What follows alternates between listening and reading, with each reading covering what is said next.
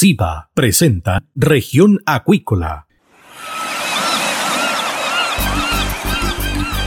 Presentamos Región Acuícola.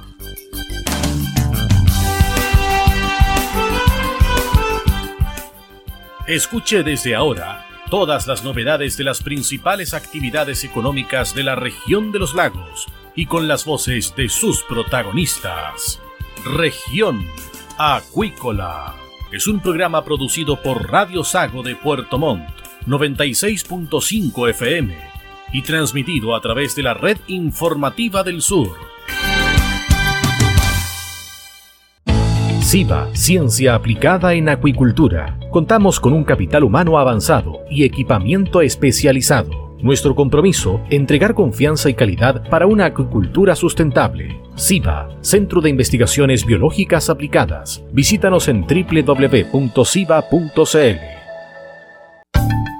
Los ciudadanos quieren recuperar el país. Súmate a Recuperemos Chile. Recuperemos Chile. Un espacio de debate y análisis para retomar el país de todos. Este viernes desde las 15 horas, Recuperemos Chile, el valor de las ideas.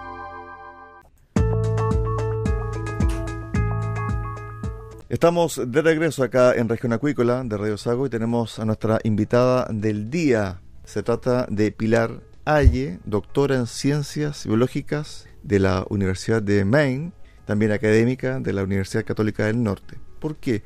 Porque fíjense ustedes que hubo un estudio, y hay un estudio, sobre el piure, sus linajes en Chile. Un tema sumamente novedoso, sumamente atractivo. Este producto yo creo que subvalorado en nuestro país, muy exquisito por lo demás, pero que tiene esta historia detrás. ¿Qué tal, Pilar? Bienvenida acá a Región Acuícola de Radio Sago. Muchas gracias, Cristian, y a los auditorios de la Radio Sago y a todos y todas. Creo que están en Puerto Montt, ¿no es cierto? Un Así gusto es. conectarme desde Coquimbo y contarles de este increíble animal, el piure. Bueno, una de las conclusiones dice lo siguiente, apunta a que existen patrones dispares de diferenciación genética en el tiempo que pueden reflejar un alcance adaptativo diferente o una variación en las características reproductivas y de dispersión. Es decir, uno creía de que el piure era uno solo, pero en el fondo hay distintas ramas de piure genéticamente. ¿Cómo llegaron a esta conclusión, eh, Pilar?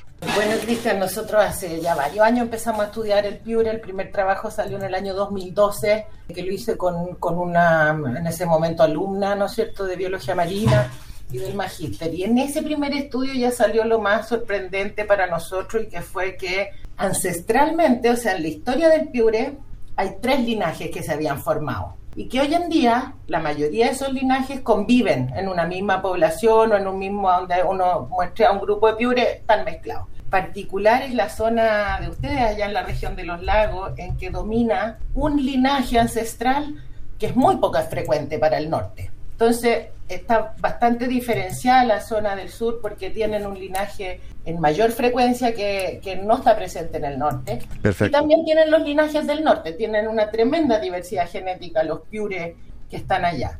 Seguimos estudiando esta especie con el tiempo, con marcadores más finos de ADN que se fueron formando. Ahí eh, Nicolás Segovia contribuyó, realizó su tesis doctoral en este tema, eh, conmigo también, y contribuyeron distintos colegas.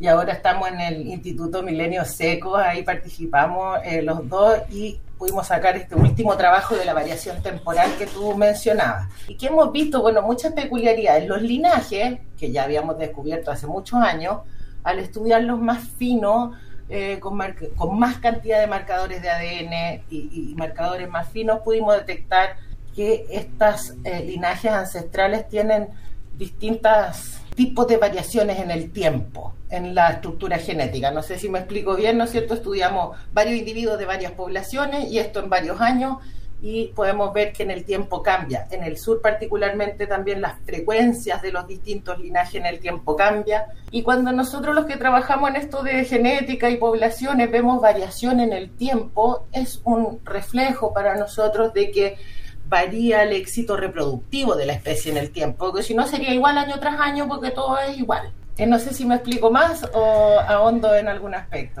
Uno pudiese hacer un paralelo entre la evolución de una especie como el piure, que en el fondo se ha ido evolucionando y este piure de hoy es distinto, por poner una cifra, de hace 40 años atrás, por poner un número.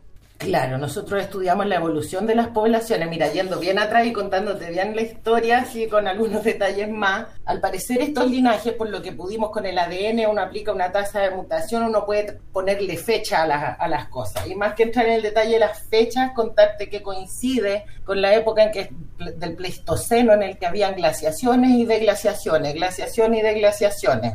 ¿Ah? como en la película esa del, eh, Animado. exacto. Y en un periodo glacial, lo que ocurre con el mar es que baja el nivel del mar, porque mucho está en forma también de hielo, y a veces en estos periodos quedan aisladas las poblaciones. Entonces, al parecer, en un periodo, en un momento glacial, tuvieron separadas estas poblaciones de Piure, y luego en el interglacial, cuando ya aumenta el nivel del mar y todo se conecta, se pudieron ir mezclando, que es lo que vemos hoy día. En un mismo sitio vemos varios de estos linajes ancestrales porque posterior a la glaciación pudieron expandirse y colonizar eh, nuevos territorios y ahora están juntos. No son especies distintas, es como que podríamos decir que hay razas distintas, pero no especies distintas porque igual se reproducen entre estos linajes. Perfecto. Ahora bien, ¿cómo uno puede diferenciar estos linajes a simple vista o tiene que estar la ciencia metida en esto? Exactamente, son nosotros hemos muestreado en los distintos sitios, nuestro sitio en el sur era Ancud, el que está cerca de ustedes era Ancud, y ahí eh, nos ayudaban en las caletas a, sacar unas buenas de estas coipas, no sé si las ha visto, son agrupaciones, no sé, parece una roca por fuera, como con algo. Una champa, como le llaman acá en el sur. Exacto, champa, exactamente. Y muestreando de ahí mismo, incluso en una misma champa, aparecen distintos linajes ya están juntos y, mezclados y por fuera no, no tenemos cómo distinguirlos porque es una característica, es como si quisiéramos diferenciar algo muy sutil dentro de la especie que no alcanzan a ser razas que a nivel morfológico se note, pero sí en su genética y en su huella genética son bastante distintos. Cuando uno consume piure, hablo a título personal, de repente se encuentra con algunos productos, alguna especie, ¿cierto? De color anaranjado y otros más rojizos. ¿Uno pudiese decir de que son linajes distintos? ¿Es solamente una cosa circunstancial? Mira, tendríamos que estudiarlo, porque si no te, te chamullaría, como decimos ¿no es cierto? En el sentido de que pudiera ser. Ahora, nosotros muestreando, guardando el trocito de tejido, nunca notamos una diferencia, porque a veces estaban, como yo decía, en la misma champa, entonces se veían iguales, más chicos, más grandes pero yo, yo, sé lo que usted se refiere porque yo también he visto más desteñidos, por decirlo así, y más fuertes de color, pero no sabría decirle si esto se asocia a los linajes, porque, insisto, los linajes igual tienen mezcla, lo que pasa es que con estas huellas de muchos marcadores nosotros podemos detectar igual estos linajes ancestrales que están presentes dentro de la especie. ¿Y esto en qué beneficia a la especie para su sobrevivencia y evolución en el tiempo?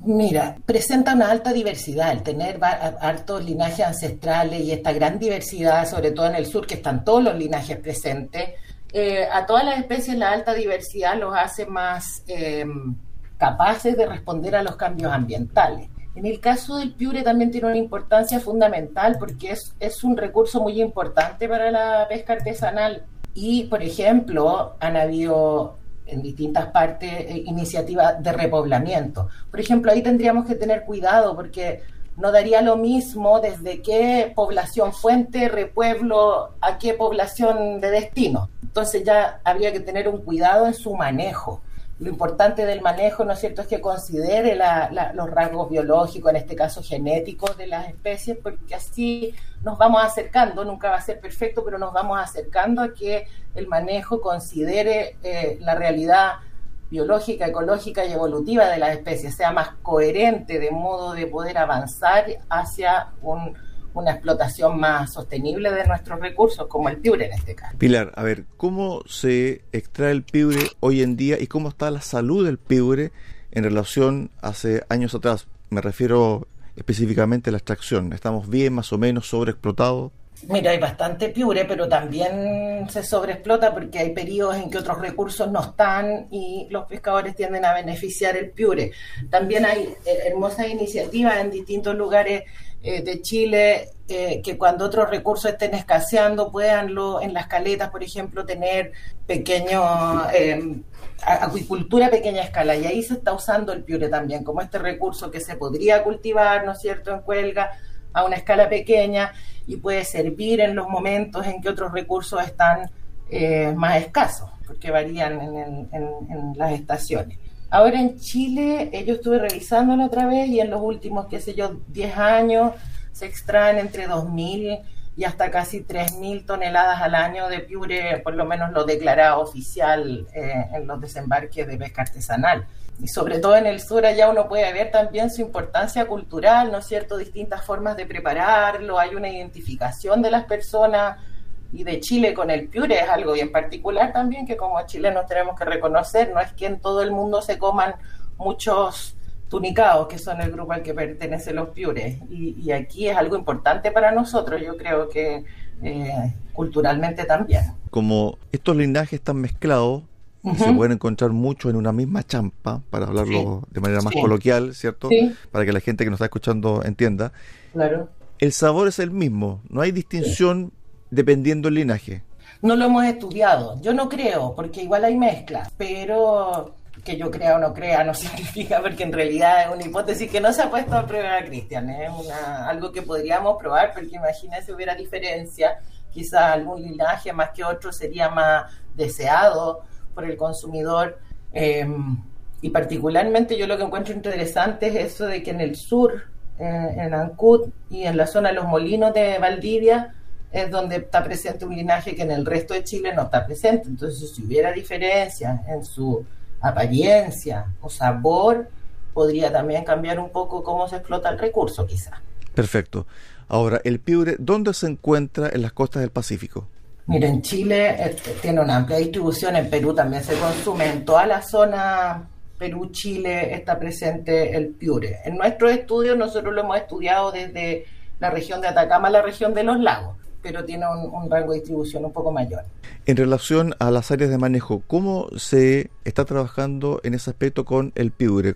Porque es un poco desconocido de cómo eh, se trabaja el piure desde el punto de vista de la sustentabilidad. Uno conoce desde el punto de vista de la acuicultura cómo se trabaja, por ejemplo, con el pelillo, otro tipo de alga, los mismos tipos de salmón, trucha, etcétera. Pero ¿cómo se maneja el área de manejo, valga la redundancia, del piure? Mire, yo ahí se escapa un poco de mi área de conocimiento más fino, que es la evolución y la genética de las poblaciones, pero por lo que yo estuve mirando de los datos hace un tiempo, en la área de manejo mismo, la cantidad que sale es poca. Al parecer es pesca artesanal, pero fuera del área de manejo donde más eh, se estaría obteniendo el piure. Y eh, lo otro interesante, eso que yo le comentaba, que se está haciendo acuicultura a pequeña escala, usando piure para que los pescadores tengan eh, hay que echarle mano, por decir así, cuando otros recursos están escasos o no se puede salir eh, a la mar. La importancia de este tipo de estudio para el fortalecimiento del comercio del piure, porque en definitiva toda especie, si es que es sobreexplotada, está en riesgo incluso para el sustento del propio pescador artesanal. ¿Cuál es la importancia que tiene esto y cómo la bajada de esta investigación hacia la escaleta? Porque uno está en la academia, ¿cierto? Pero muchas veces este tipo de información es muy importante. ¿Cómo bajarla hacia el hombre y mujer de mar? Sí, ¿no es cierto? Esa es una súper buena pregunta que yo también eh, me la hago. De hecho, por eso también estoy contenta que me haya invitado a conversar, porque espero que también eh, varios, varios y varias nos estén escuchando. Eh, desde la academia, como usted bien dice, hacemos mucho esfuerzo, no solo con Piure, estamos estudiando el chorito, hemos estudiado otras especies, y a veces se quedan eso a nivel paper a nivel de la academia, ¿no es cierto? Pero nuestra motivación también es que se conozca mejor eh, la estructura de las poblaciones, la biología de estas especies, de manera que el manejo sea coherente, eh, que las medidas de manejo no sean desligadas de qué especie es o solo dónde está o cuánto se saca, sino que comprendamos eh, la estructura. En particular en el Piure, como yo le mencionaba, tener cuidado con los repoblamientos, ¿no es cierto? Entonces esto sería interesante poder irlo bajando más. en parte por eso también salió la nota escrita que ha traído un poquito de atención respecto al Piure, nos dimos cuenta que tiene una buena acogida por parte de la población respecto, por ejemplo, a otras cosas que otras veces hemos mencionado. Parece que el Piure es muy querido y, ha causado como más revuelo eh, la noticia. Y eso me alegra mucho porque es una forma eh, de divulgar este conocimiento y hacerlo eh, disponible eh, para todos y todas. Y además, Pilar, disculpa, es que en definitiva las personas que viven, trabajan del piure, muchas veces desconocen qué es lo que están sacando. Solamente tienen antecedentes desde el punto de vista de la casuística, desde el punto de vista de lo que le contaron sus padres u otros colegas, ¿cierto?, de mar. Pero en definitiva, este tipo de información también es relevante porque en el fondo pueden apreciar de mejor forma el trabajo que están haciendo y el producto que están sacando del mar. Exacto, y, revalorarlo. Nosotros ya lo valoramos en Chile por su apariencia, por su sabor, por su aporte nutricional, porque es una importante fuente de alimento, como yo le decía también culturalmente, pero valorar también su riqueza biológica eh, es muy interesante eh, saber que está hace mucho tiempo en Chile, que incluso tiene sus propias razas dentro de Chile y que estas ahora están en todos lados y que este es un conocimiento que podemos eh, ir canalizando hacia eh, tanto los pescadores como los tomadores de decisión eh, para que el manejo, insisto, sea como más coherente con la biología y estructura de, la especie. Tú ves que para Chile es importante. Tú ves que este tipo de información es importante para los pescadores artesanales tú que recorres caletas desde Coquimbo hasta Chiloé, también más al norte, te interconectas, relacionas con la gente del mar. ¿Cómo tú ves también esta información y si ellos te inquieren, te preguntan, consultan cuando tú vas a terreno? Claro, a ellos siempre les parece súper interesante lo que hacemos en términos de ver eh, la estructura genética. Ya en sí, el tipo de disciplina les llama la atención y el por qué a mí me podría interesar hacerlo en esos organismos también les llama la atención.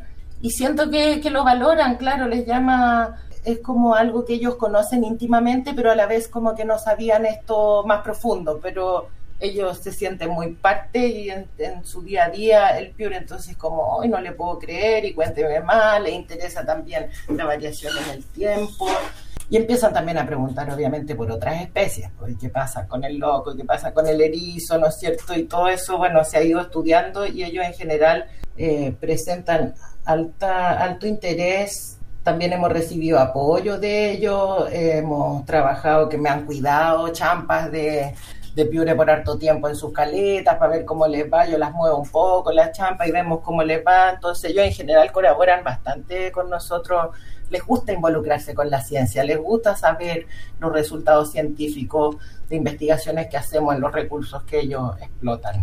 Pilar, quizás es porque en los últimos años la academia, los centros de investigación han estado mucho más activos, también se ha difundido mucho más eh, el trabajo de ustedes.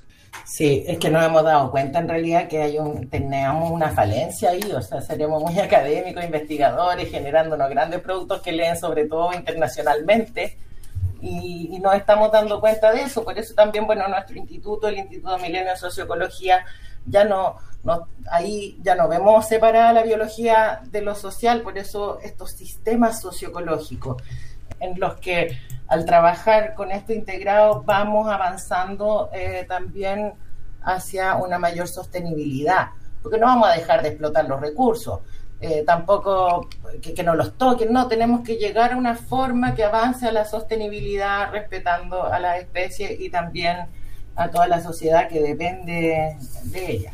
Finalmente, uno creía, desde el punto de vista personal, que el piure era como un nicho, muy pocas personas lo consumían, que en el fondo solamente un grupo privilegiado, entre comillas, sabía de este producto y cómo sacarle provecho desde el punto de vista culinario.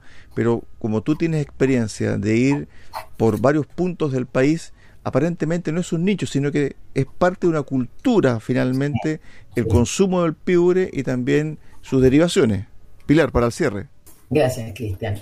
Sí, el piure realmente, mi impresión es que quizás no es tan de nicho. Ahora yo también tengo una visión sesgada de estar muy cerca del mar y en, las caletas, ¿no es cierto? Pero uno donde va, en Talcahuano, por ejemplo, cuando yo fui me llamó la atención, o sea, es un montón de consumo de piure. Después en otra zona de Chile también, acá cerca de donde estoy yo, en Tongoy, también eh, consumen piure. Entonces yo creo que no es tan de nicho, ¿no es cierto? Y que es algo cultural de la costa de Chile fuerte el piure. Así que yo muy, muy feliz de, de, la atención que esto ha tenido y la oportunidad también de contar un poquito más, espero se me haya entendido, acerca de esta evolución interesante que tiene nuestro piure chileno. Estuvimos con eh, Pilar Aye, doctora en ciencias biológicas y también académica de la Universidad Católica del Norte y también parte y es miembro del Instituto Milenio Secos a raíz de esta historia interesante del piure y sus linajes. Atención gente de la región de los lagos, acá está todo el linaje de los piures, increíble lo que acabamos de escuchar a través de la voz de Pilar Aye. Gracias Pilar, un abrazo. Gracias Cristian, otro para ti. Hasta luego. Buenas tardes.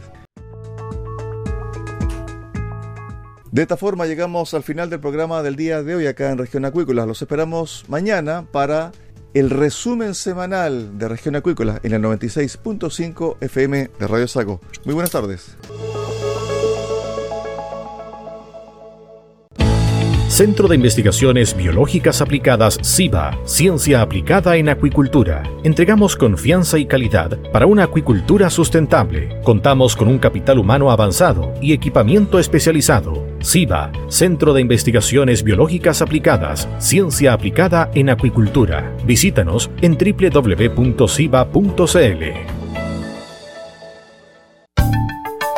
Escuche todos los viernes desde las 15 horas Recuperemos Chile. Recuperemos Chile. Un espacio de ciudadanos que busca retomar el país de todos. Recuperemos Chile, el valor de las ideas.